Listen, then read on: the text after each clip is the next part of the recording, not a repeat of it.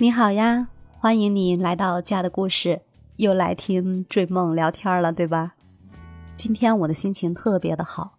首先早晨呢睡了一个自然醒，一睁眼已经九点了，一拉窗帘发现外面天气放晴了，太阳照得高高的。然后来到客厅呢，嗯，某人已经把空调打开了，因为最近气温突降嘛，整个室内是那种有那种阴冷的感觉。暖气呢还得等一个月。开了空调以后呢，这个房间里面呀就暖融融的，就好像春天来了一样，所以心情特别好。另外呢，某人还把孩子的早饭问题已经解决，然后小神兽呢已经安安心心的坐在电脑前开始上网课了，一切井然有序，所以心情呀是特别的好。我就只管嗯把自己收拾利索，然后就开始在家里办公了。提到某人呢，我想你已经猜到啦，他是谁？就是我们号称是老公的这个这种生物，有时候会让你气的不行，有时候又让你觉得啊还不错，真是爱恨交织。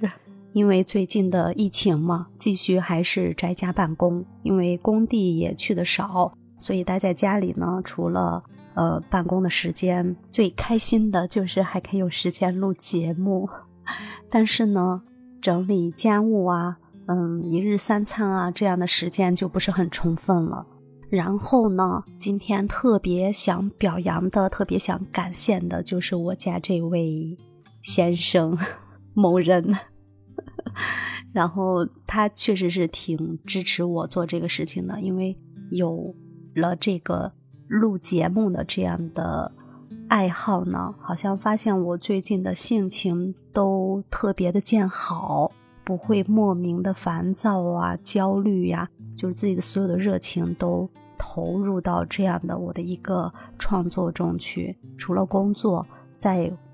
网上，在这样的平台上，还可以有一个自己喜欢的事情做，所以心情呢就特别的平和。整个人也变得很柔软，然后也善于赞美，因为他确实给我分担了很多家务事。因为之前的话，我先生是家务事都不会去主动去做的，但是这段时间呢，他确实很主动的来帮我分担了很多的家务，比如说洗衣服啊、做饭呀、买菜呀、辅导孩子写作业呀，所以我就能安心来快乐的做自己的事情。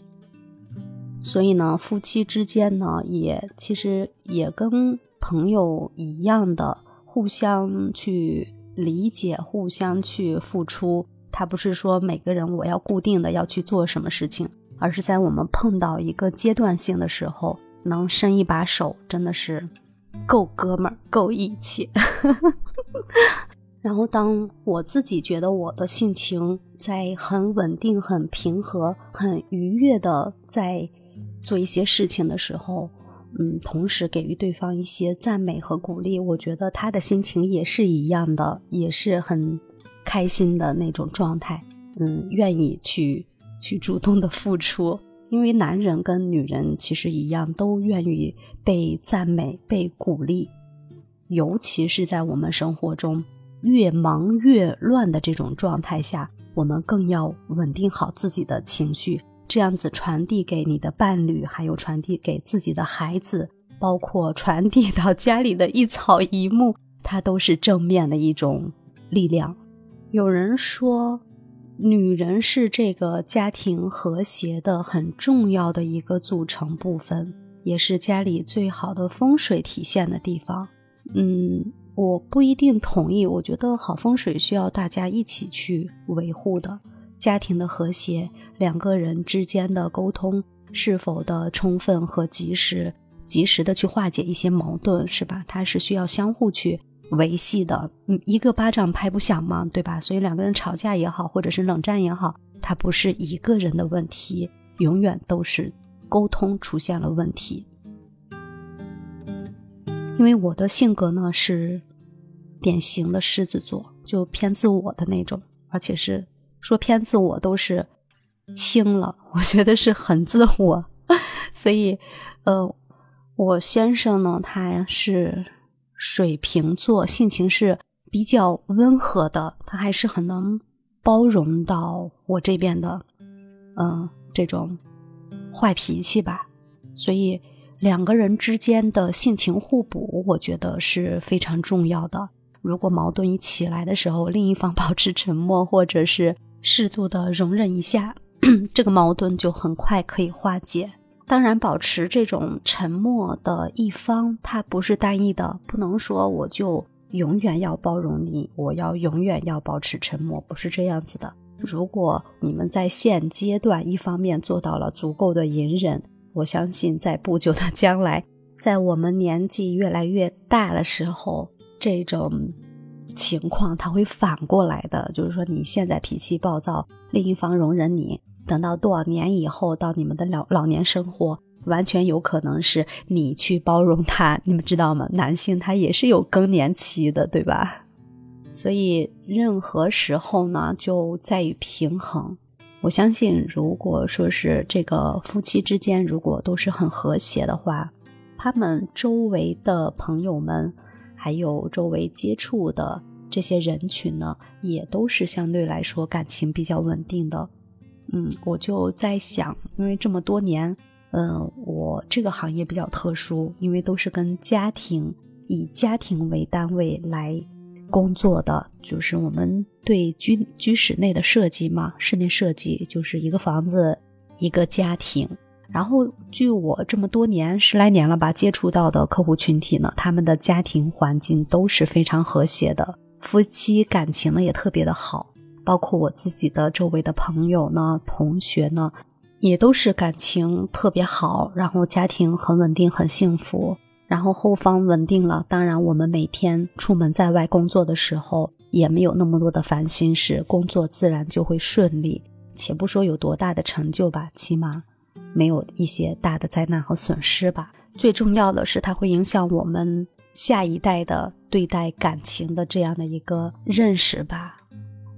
所以大家经常说原生家庭是什么样子的，然后这个孩子长大以后他会对待感情是一个什么样的状态？所以我们都希望孩子长大以后都可以平和的对待这个世界，对待自己的感情和伴侣。所以我觉得我们作为成年人呢，要对自己的感情负责任，也要对孩子的成长负责任。所以适度的控制还是很有必要的。其实控制的办法有很多种，除了我们啊，就是想一想哦，那边还有个小孩子在盯着你的所作所为，然后就是我，我们可以让自己的生活呀、工作呀更加的充实一点，成为一个自信的人吧。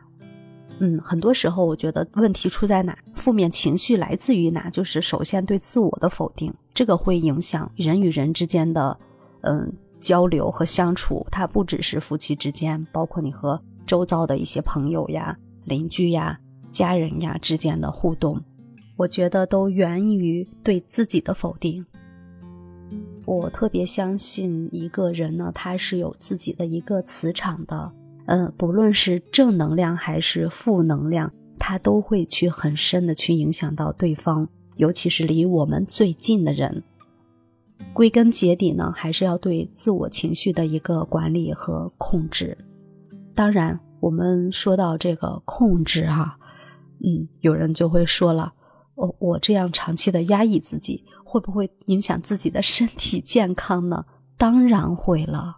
嗯，一些负面情绪也好，或者心里头觉得憋屈了、生气了，都不应该在心里闷着，所以我们得有找到发泄的方式，发泄的正确方式，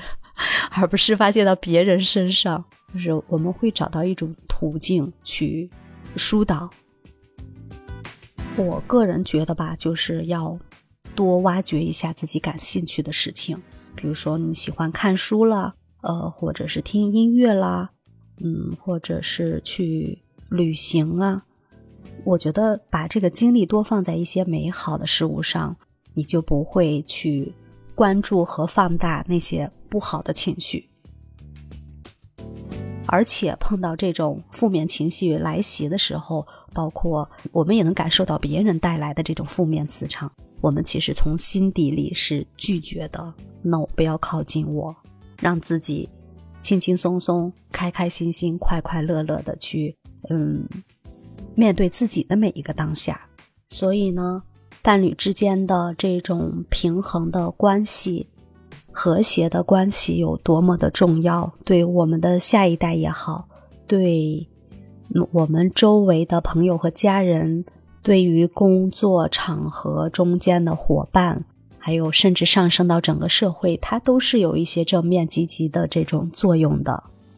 这种能量虽然说看不见，但它是确实存在的。你同意我的观点吗？你又是如何来平衡你和你的爱人之间的这种稳定情绪的？可以在下方的讨论区来留言，来分享你的一些家庭生活和谐小妙招。感谢收听。如果喜欢追梦的节目，请点击进入主页，给予五星好评哦。今天就聊到这儿了，拜拜。